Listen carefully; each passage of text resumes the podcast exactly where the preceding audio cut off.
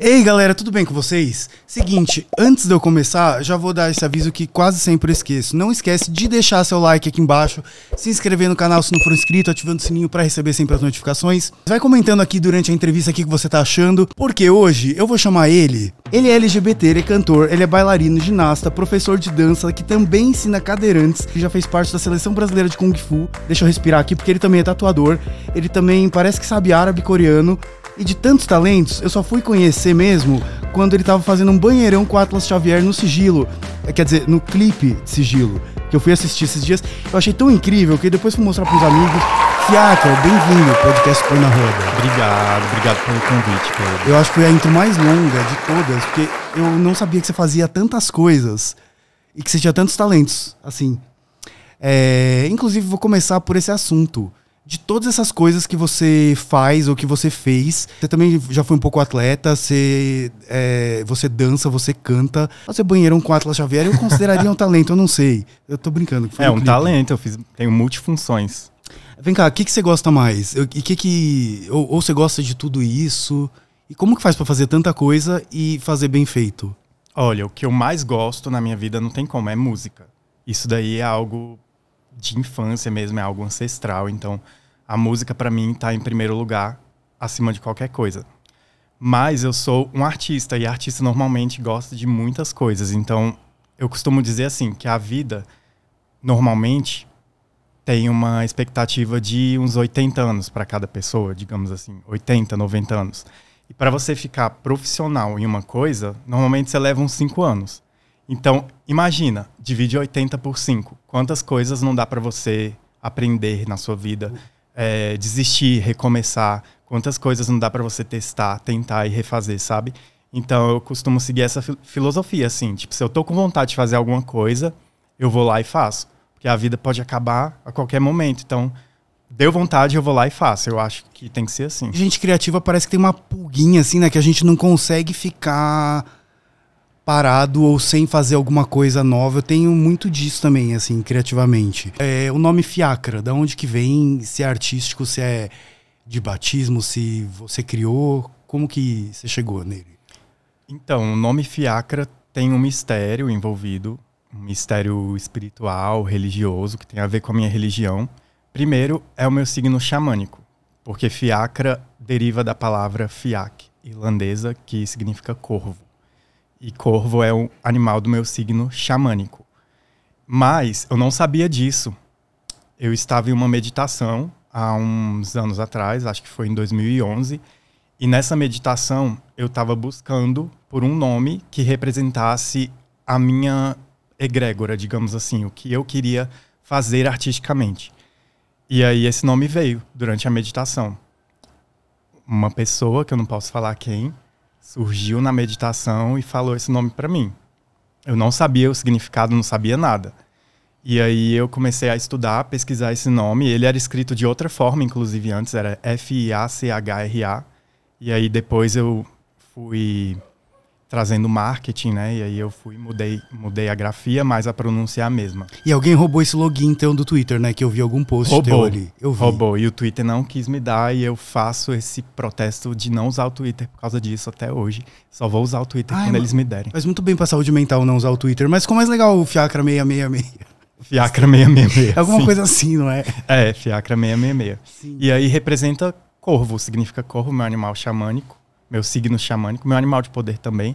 Gente, eu tenho essas viagens, assim. Tem gente que acha que eu sou estranho. Eu louco. achava que era só dos 3D no clipe, que você vai ver ali de, de tá, tá amarrado e que.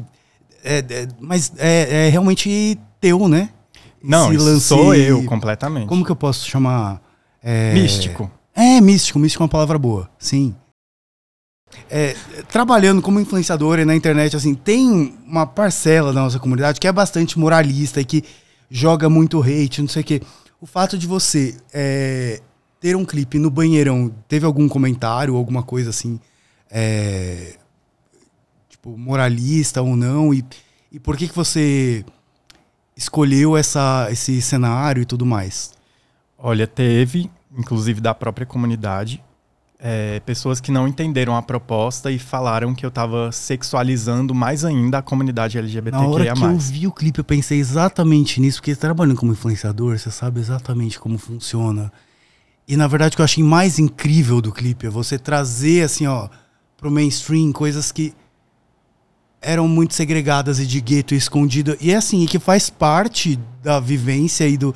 E, e outra tá mostrando como arte, você não tá. Exatamente, porque a proposta é essa, é a gente trazer uma realidade de forma artística de uma situação que acontece no meio LGBTQIA+. E isso é uma problemática muito grande, porque isso não é uma escolha. As pessoas não ficam com as outras no sigilo por fetiche. Algumas sim, mas outras ficam por que são obrigadas, porque precisam sobreviver, precisam se esconder, e aí a gente acaba novamente às margens da sociedade, exercendo a nossa sexualidade em um meio underground, em meios sujos e muitas vezes arriscados. Eu já passei vários riscos de, de vida por viver essa realidade, né? E tem gente que nem volta por isso, então é triste. É uma realidade triste que a gente buscou trazer de uma forma mais lúdica, assim, mais descontraída. Cara, eu lembro que eu, penso, eu pensei muito sobre quando eu era novinho e que você só via artistas héteros, né? Assim, sei lá, a Britney com um monte de cara em volta no I'm a Slave for You, a Cristina Aguilera ali no Dirty. Uma putaria assim, em cima de um ringue de boxe. E assim, ó, e pra eles sempre esteve tudo bem. Agora, quando você é gay e você também quer mostrar a sua vivência, aí vem esse tipo de, de ataque. E assim, a gente não tá fazendo nada que héteros não façam, que também não tem as suas putarias, enfim. Exatamente. Talvez eu esteja adiantando um assunto, mas no clipe de legado. Eu senti isso. No clipe de legado isso aconteceu. Porque é, a gente gravou, são cinco homens vestidos com roupa de estampa de exército, a gente não estava fardado. E a gente teve a autorização para gravar, porque eu pedi pro soldado que estava lá. E aí a gente gravou tudo certo. O clipe de legado, para quem não viu, assista. Ele foi gravado. É, é, um QG do Exército? É o QG do Exército lá em Brasília. É, e eles gravaram é, de farda.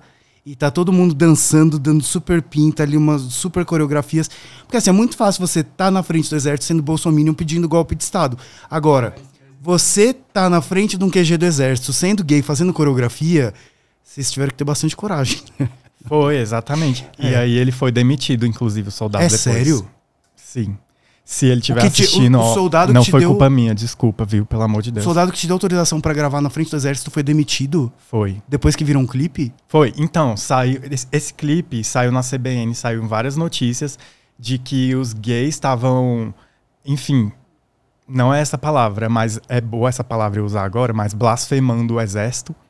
E aí eles proibiram a partir de, desse dia, né, que a gente lançou, proibiram qualquer foto, vídeo feito lá. Então, antes era normal, as pessoas dançavam lá, as pessoas faziam ensaio fotográfico de noiva de tudo quanto é tipo. E aí, por causa disso, a gente não fez nada, a gente só dançou na frente do, do QG. E ali é um espaço público, não? É um espaço público.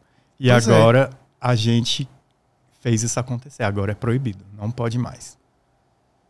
Acredita? É muito doido, né? Porque a gente acabou de falar de pessoas é, jogarem hate porque você faz uma cena no banheirão. Aí agora, de alguma maneira, pessoas jogam hate, ou enfim, tem alguma conotação negativa porque está na frente do QG do exército.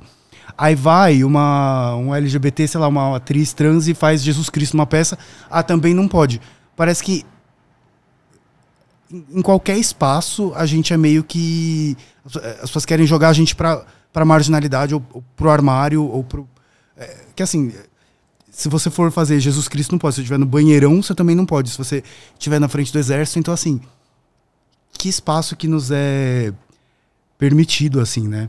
É. É, e ainda falando sobre é, essas questões, cara, eu lembro de quando a Cristina Aguilera fez o clipe de Beautiful e foi proibido na MTV porque tinha um beijo gay de língua.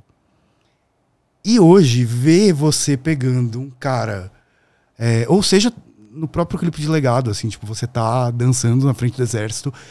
E curioso, né? Que não tem desrespeito nenhum, assim. É, tipo, não, vocês estão simplesmente fazendo uma coreografia. Sim. E uma letra super empoderadora, assim.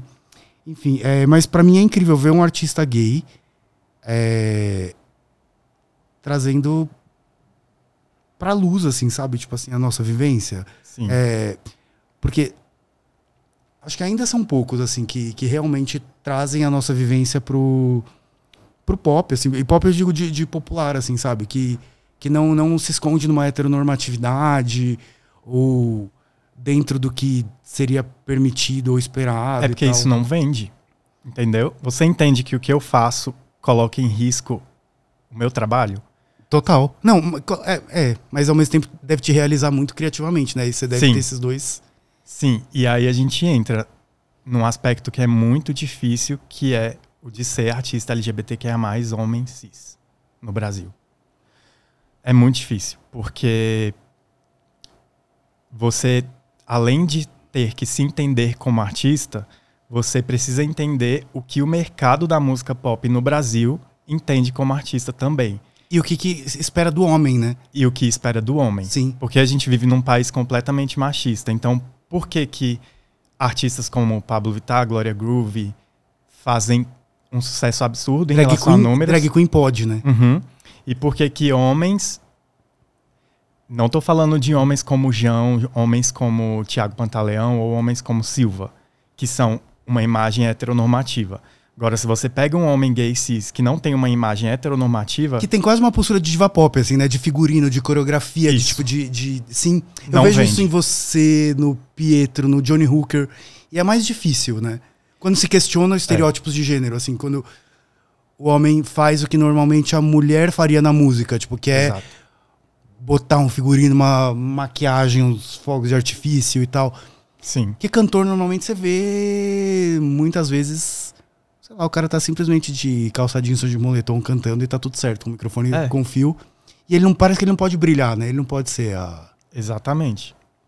Exatamente. Então, é complicado, porque além de você ter que se entender, passar por todas as crises como LGBT, além de ter que evoluir como artista, você também tem que entender o que as pessoas. a situação que a nossa cultura tá, a situação que o nosso país está, para você poder vender também, porque senão. Eu faço o que eu faço hoje porque eu trabalho com outras coisas. Mas se eu quiser só trabalhar com música, obrigatoriamente eu preciso entender como eu vou vender a música, entende? Então a gente já entra em outro lado, um- lado mais empresarial. E também tem, além da, da questão visual, eu acho que o que você fala em algumas músicas, que é. Que eu também acho que tem essa coisa transgressora, empoderadora e acho que necessária pra gente, sabe assim, dar um passo à frente como. como acho como sociedade, mas assim, quando você fala. É. Tipo, me pega e me come. Tipo, cara, é muito doido ver um homem se colocando nesse lugar e colocar o me come de uma maneira positiva.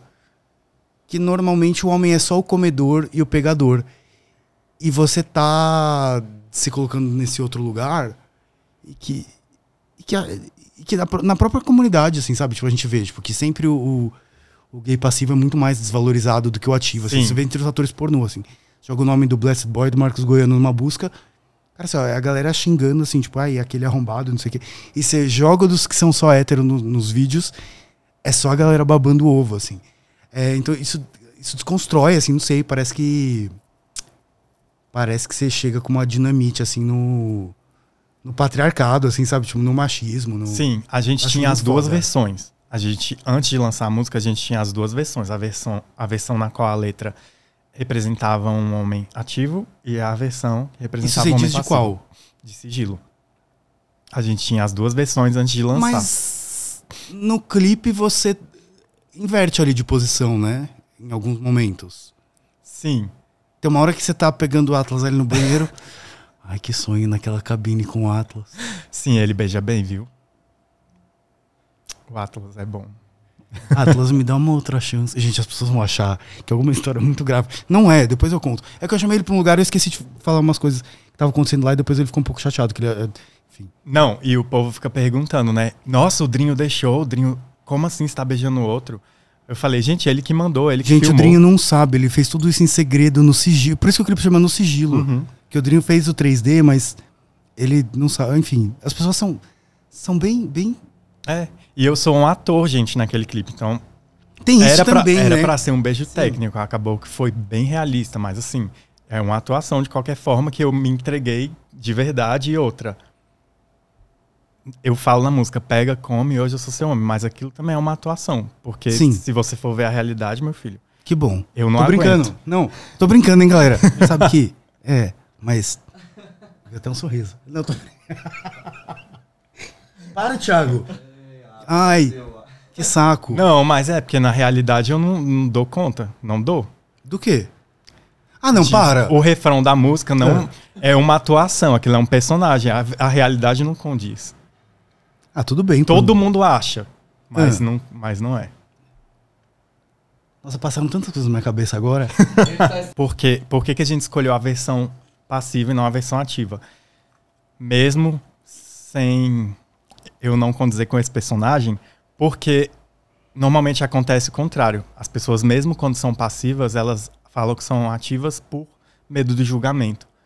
Exatamente por colocar o homem nessa, nessa imagem vulnerável, nessa Sim. situação de vulnerabilidade, isso é machismo. Então, eu fiz o contrário, porque eu acho que a gente está precisando rever alguns conceitos. Vem cá, eu fiz um vídeo no Põe na Roda que chama Héteros Reagindo ao RuPaul. Vamos fazer um héteros reagindo ao vídeo de sigilo? Ah, não, isso é muito bom. Vamos, vamos, Pessoal, ia ser tudo. pessoal, porque mostra a pegação no banheiro, mostra aquela cena maravilhosa do, do posto de gasolina, que não é gasolina que sai daquele negócio. Cara, eu- fala um pouco sobre essa cena, eu nem sei o que perguntar.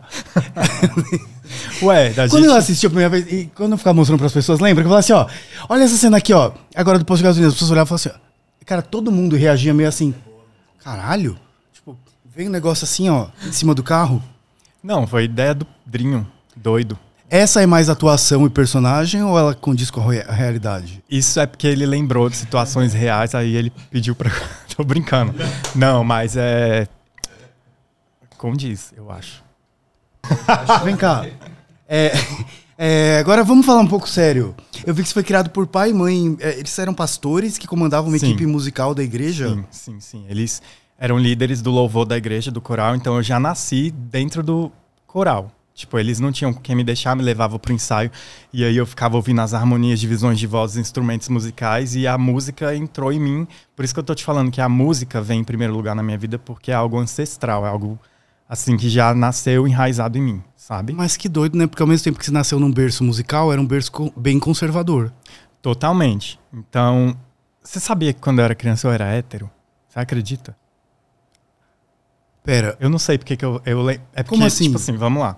Quando eu era criança, eu era realmente hétero. você Desde- realmente gostava das meninas? Sim. Você- Você não se interessava pra fingir ser hétero? Não, eu realmente era muito tarado. Que, nossa, eu ia só Criança. nas amigas lésbicas da escola, assim, ó. Que aí a gente combinava.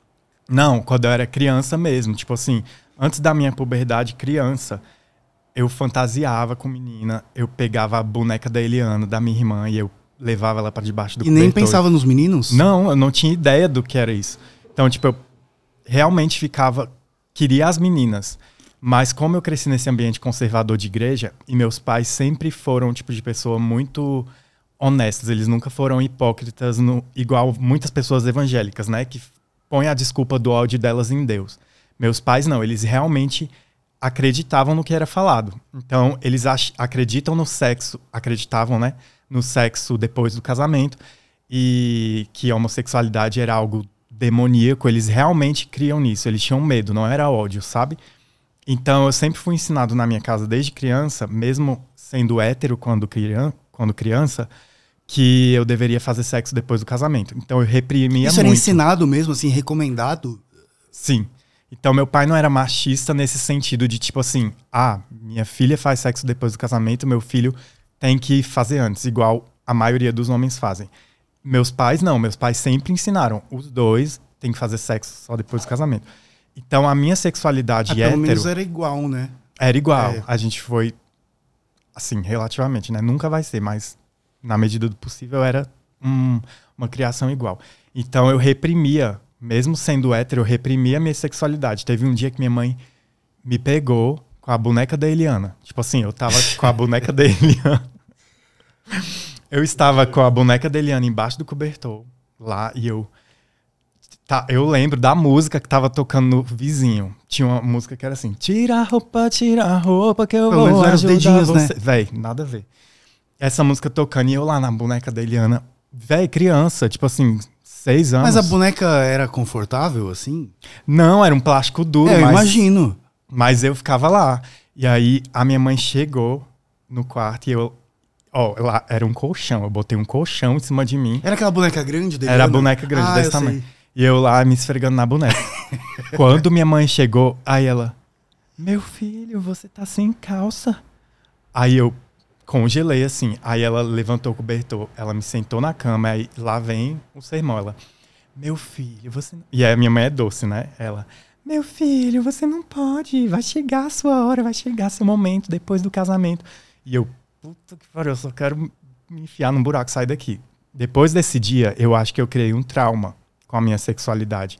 Não tô dizendo que foi por isso que eu virei, virei, entre aspas, LGBT. Não, nada a ver. Eu já, já isso eu- é um mistério. Eu não sei o que, ainda não sei da minha sexualidade, não Qual sei. que é a letra das pessoas que se atraem pela boneca da Eliana? Vai ter uma letra nova na É, sigla vai a ter partir que de ter- agora. Mais ter uma, ter uma né? letra nova. Só faltava mais uma. Mas assim, depois disso eu re- me reprimi mais, entende? E aí continuei gostando de menina e tal, é, até meus 12 anos, por aí. Chegou 12 anos, aí veio a puberdade, aí que começou a produzir o leite masculino, né? É. E aí, a partir disso, eu tive um sonho com o menino.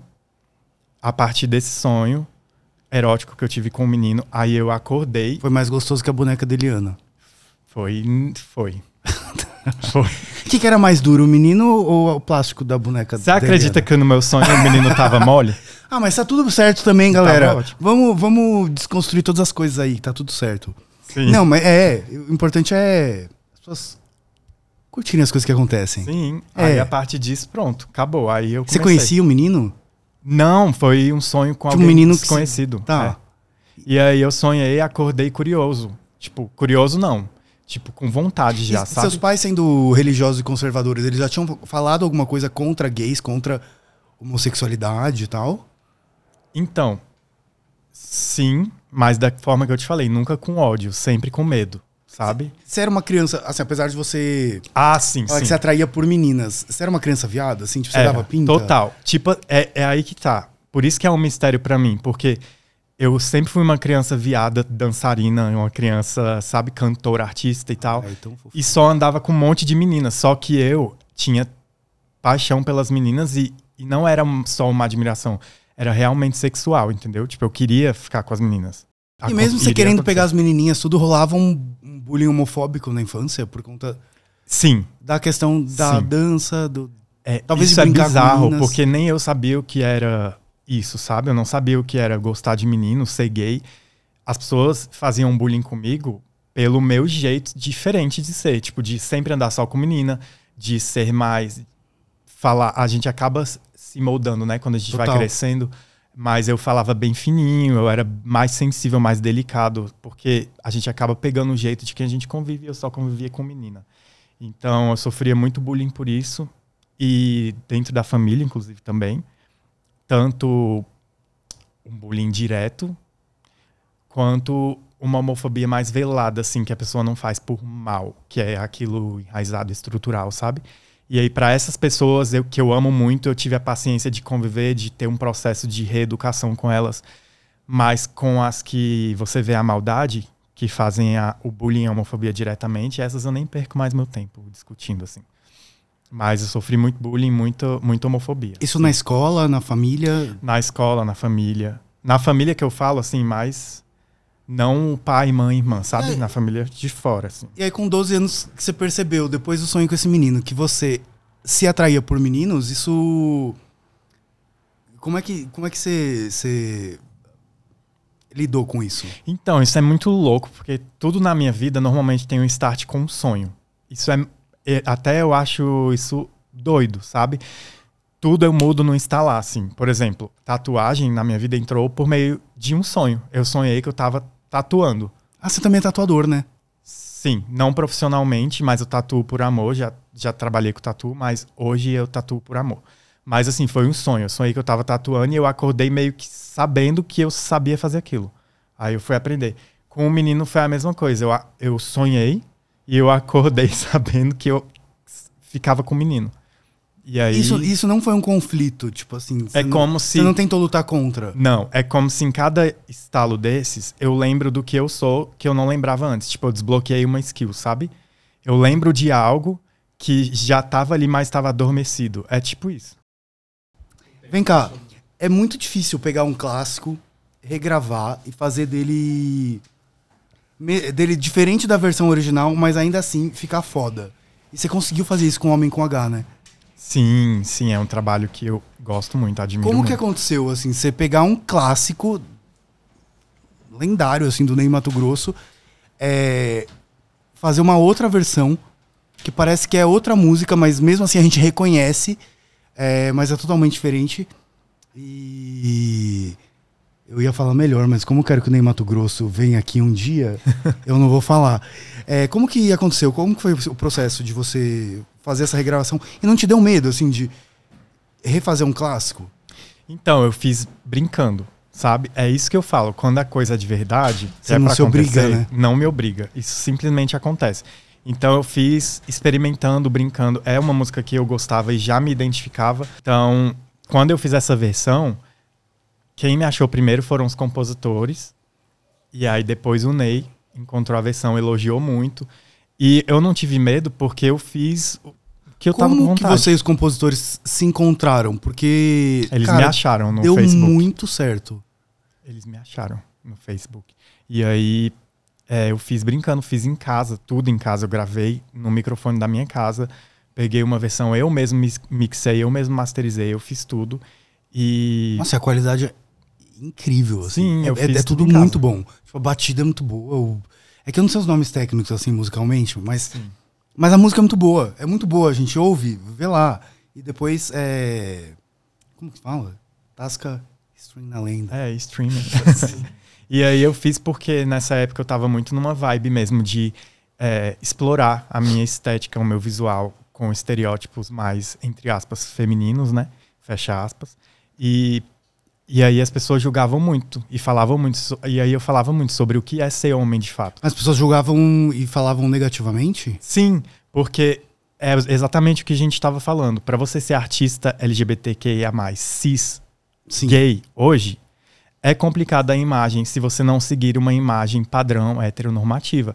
Então, essa música Homem com H fala dessa desconstrução de o que é ser homem para você, o que é ser homem para vocês. Não importa o que eu vista, não importa o que eu faça, não importa se eu menstruo, se eu deixo de menstruar. Ser homem vai muito além de todos esses aspectos físicos que as pessoas impõem a gente culturalmente, desde a nossa infância. Então, Homem com H veio disso. E falando de uma outra música que eu gosto muito, que na verdade é, é do Pietro, mas que tem você Uhum. e. O Paulo Amaro. São os três cavaleiros do Apocalipse que a gente nem sabia que iam vir de Brasília, né? Mas tava lá na Bíblia que iam vir os três. e aí tá ali no clipe. É, cara, eu acho também demais a letra, a música. é, a música. Como é- ela, ela é do Pietro, partiu dele, o Sim. convite.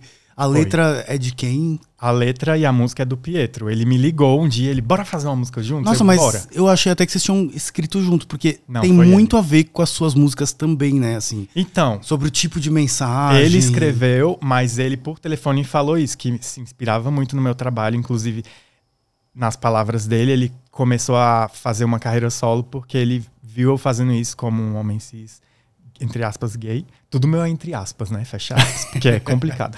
e aí ele se inspirou nisso e- fez e começou o trabalho dele. Ele fala isso. Então, por telefone, ele me ligou e ele falou: Vamos fazer uma música junto? Eu falei: Vamos. Aí ele, ó, eu pensei mais ou menos assim. E por telefone ele foi cantando e compondo ali pra mim no telefone. Eu falei: Bora, gostei, fechou. E a gente gravou. Nossa, e depois que eu conheci seu trabalho, me parece muito tua música, assim. Parece, né? É. Igual muito. Homem com H. O pessoal Sim. que não sabe pensa que eu escrevi. Desabafo, o povo pensa que eu escrevi também. Não foi. Poucas músicas eu escrevi que eu lancei até agora. Agora, o próximo projeto que vem é tudo meu. Tem muita coisa minha escrita que eu não confiava e não acreditava exatamente por medo do mercado, sabe? Do que iam aceitar em mim como artista ou não. E agora eu tô pouco me me chame. Como é que é que a menina É, mas é porque a, a sua métrica principal tem que ser a sua satisfação pessoal. É... Nossa, porque eu também passei muito por esse processo, assim, de, de.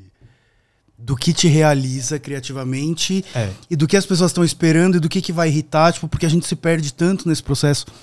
E quando você descobre que a métrica tem que ser o que te satisfaz, Nada é mais poderoso do que isso. Sim. E outra, eu já me irritei demais.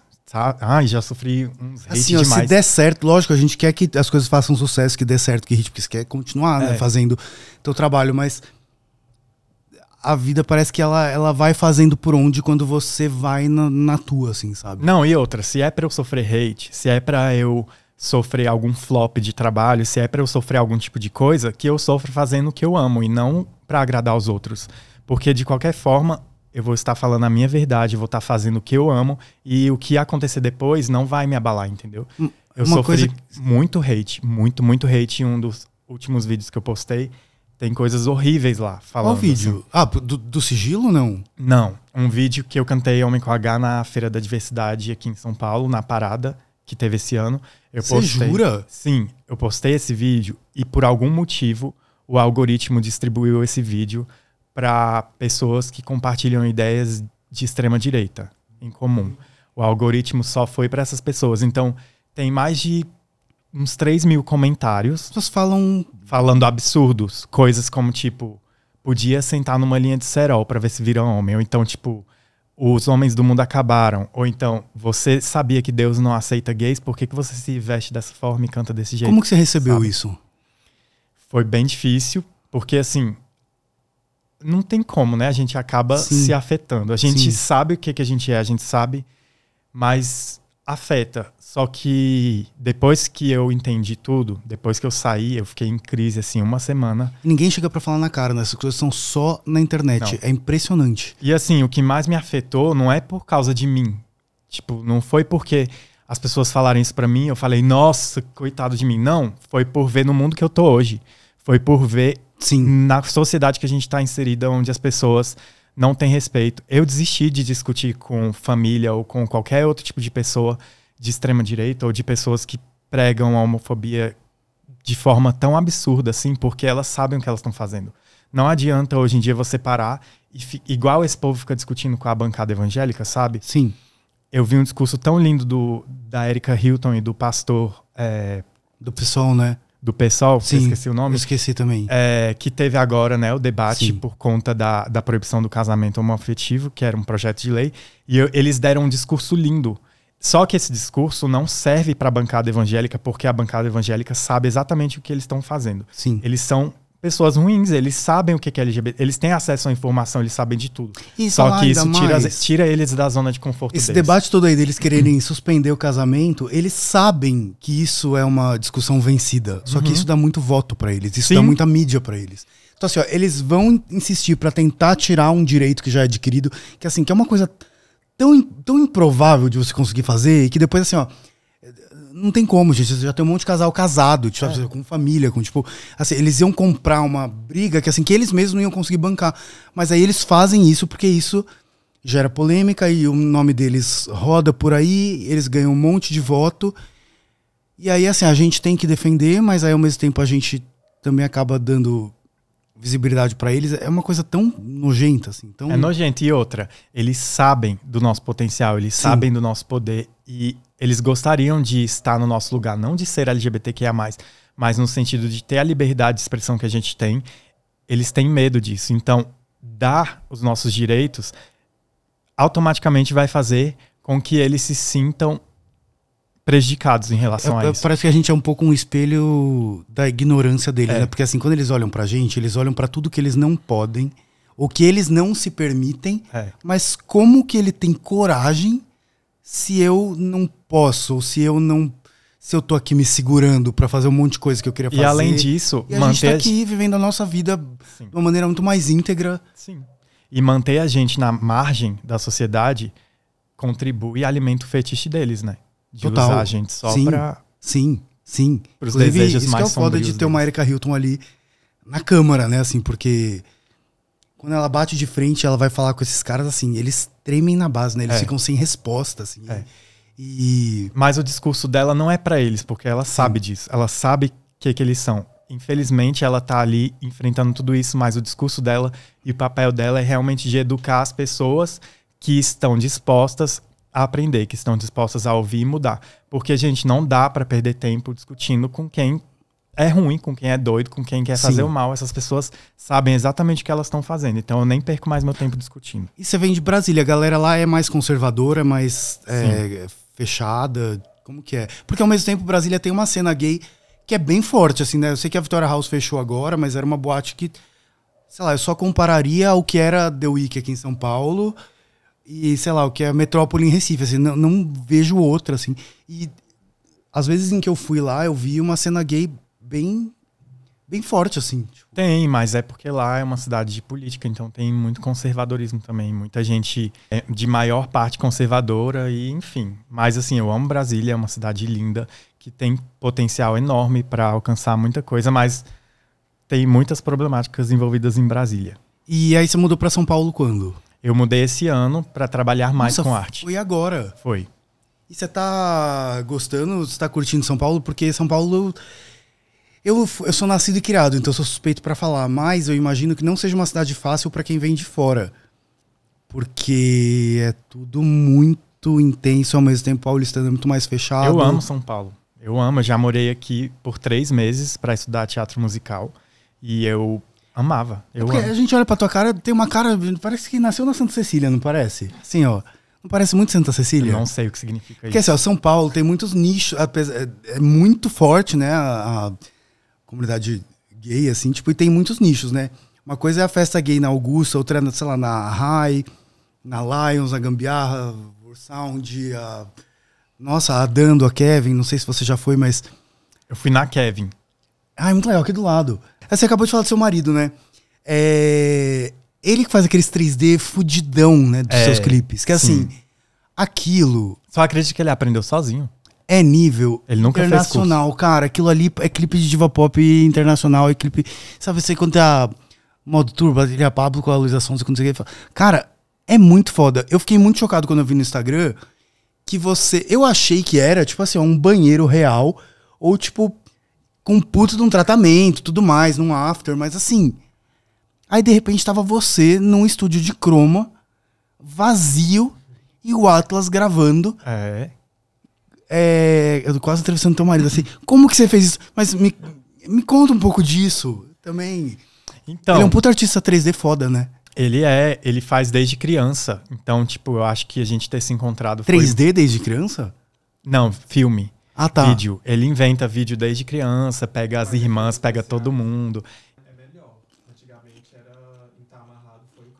Vocês conheceram Brasília? Sim. A gente tava em uma competição.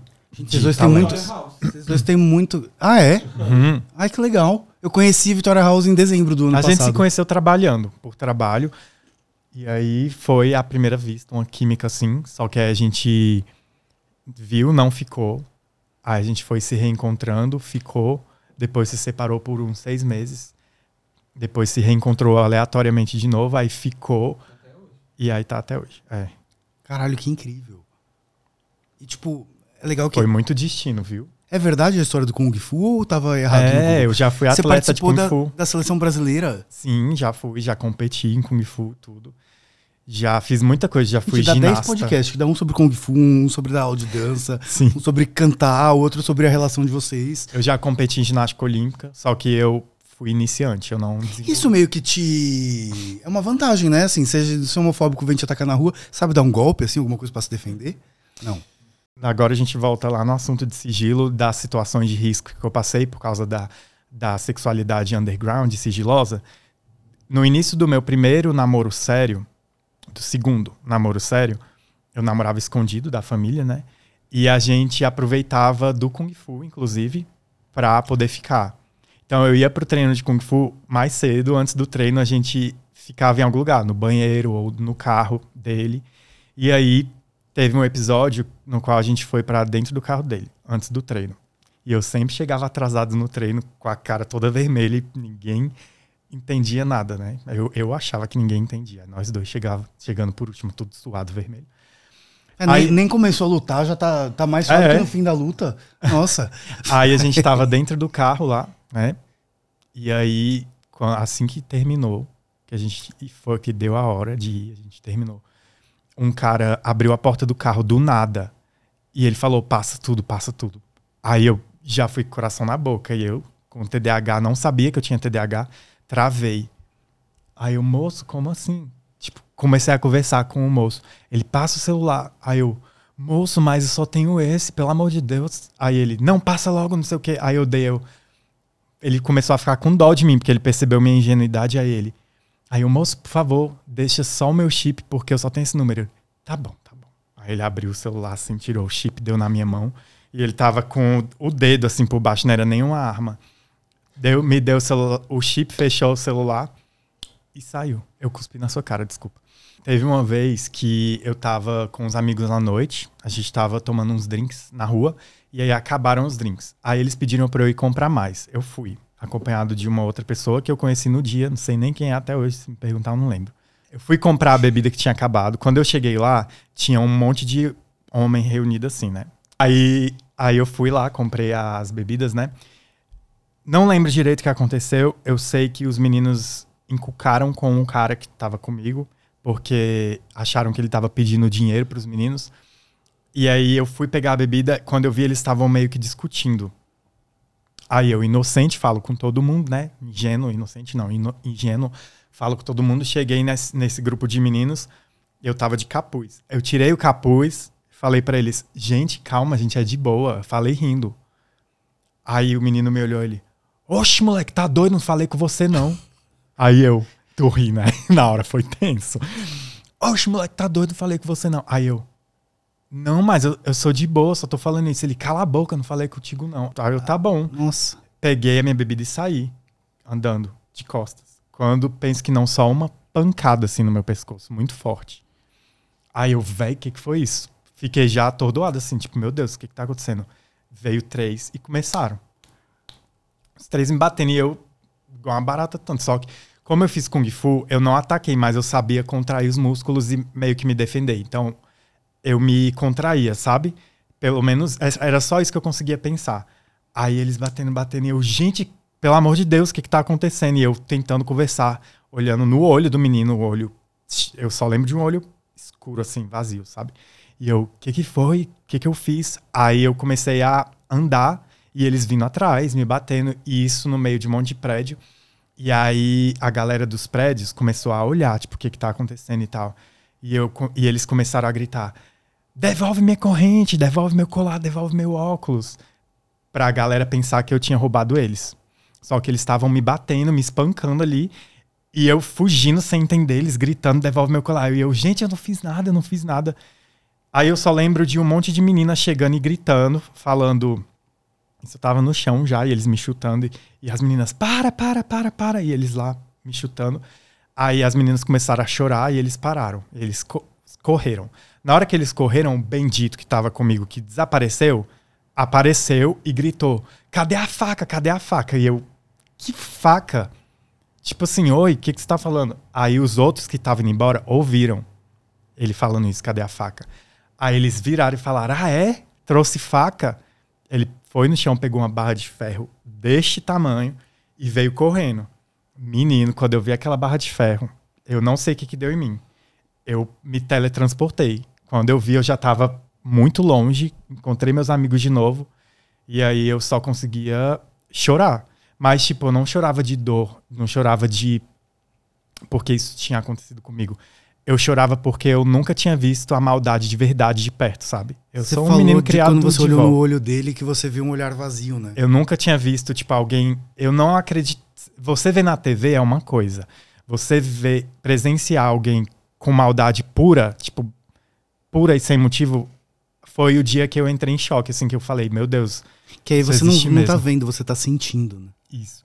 Então, a partir desse dia, virou uma chave na minha cabeça e eu chorava muito pelo mundo, assim, tipo, meu Deus, olha o mundo que a gente vive, sabe? E eu contei isso na polícia. O que, que você acha que a polícia fez? Deu risada. Eu contei pro meu tio, deu risada. Que eles é. Deu risada. E aí a gente faz o quê, né? É, eu te conheci porque, primeiro que eu sou muito curioso, assim, é, tem muito artista LGBT, assim, que eu conheci desse jeito, assim, e que aí passei a seguir o trabalho e sou muito fã, assim, tipo o Pietro, que eu já conhecia há um tempo. Inclusive, Pietro, eu fiquei pensando, será que vai ficar um pouco ofendido? Porque assim, ó, eu tô pra chamar de podcast há quanto tempo? E aí, conheci você, já chamei, E aí eu pensei, nossa, o vídeo que ele participou do Põe na Roda, coitado. Tava apresentando deu uma semana que ele tinha dormido em casa. Aí eu falei assim, ó, ai, faz um negócio engraçado, você levanta aqui de baixo assim, ué, o que, que você tava fazendo aqui embaixo? Aí ele sai assim, limpa na boca e sai. Essa foi a participação dele no Põe na Roda. Meu Deus. Meu amigo há muito mais tempo e não veio no podcast hoje, mas vai vir, né, Pietro? É, mas enfim, como Pietro, MC Chuchu, Romero Ferro, Johnny Hooker, tem muitos artistas que eu acho muito, muito bons. Assim, muito bons. De, de qualidade, de São. criatividade, de mensagens que passam. E o Johnny Hooker uma vez fez um post sobre as dificuldades de ser um artista independente e também de ser um ar- artista LGBT independente, né? Que aí é outra camada.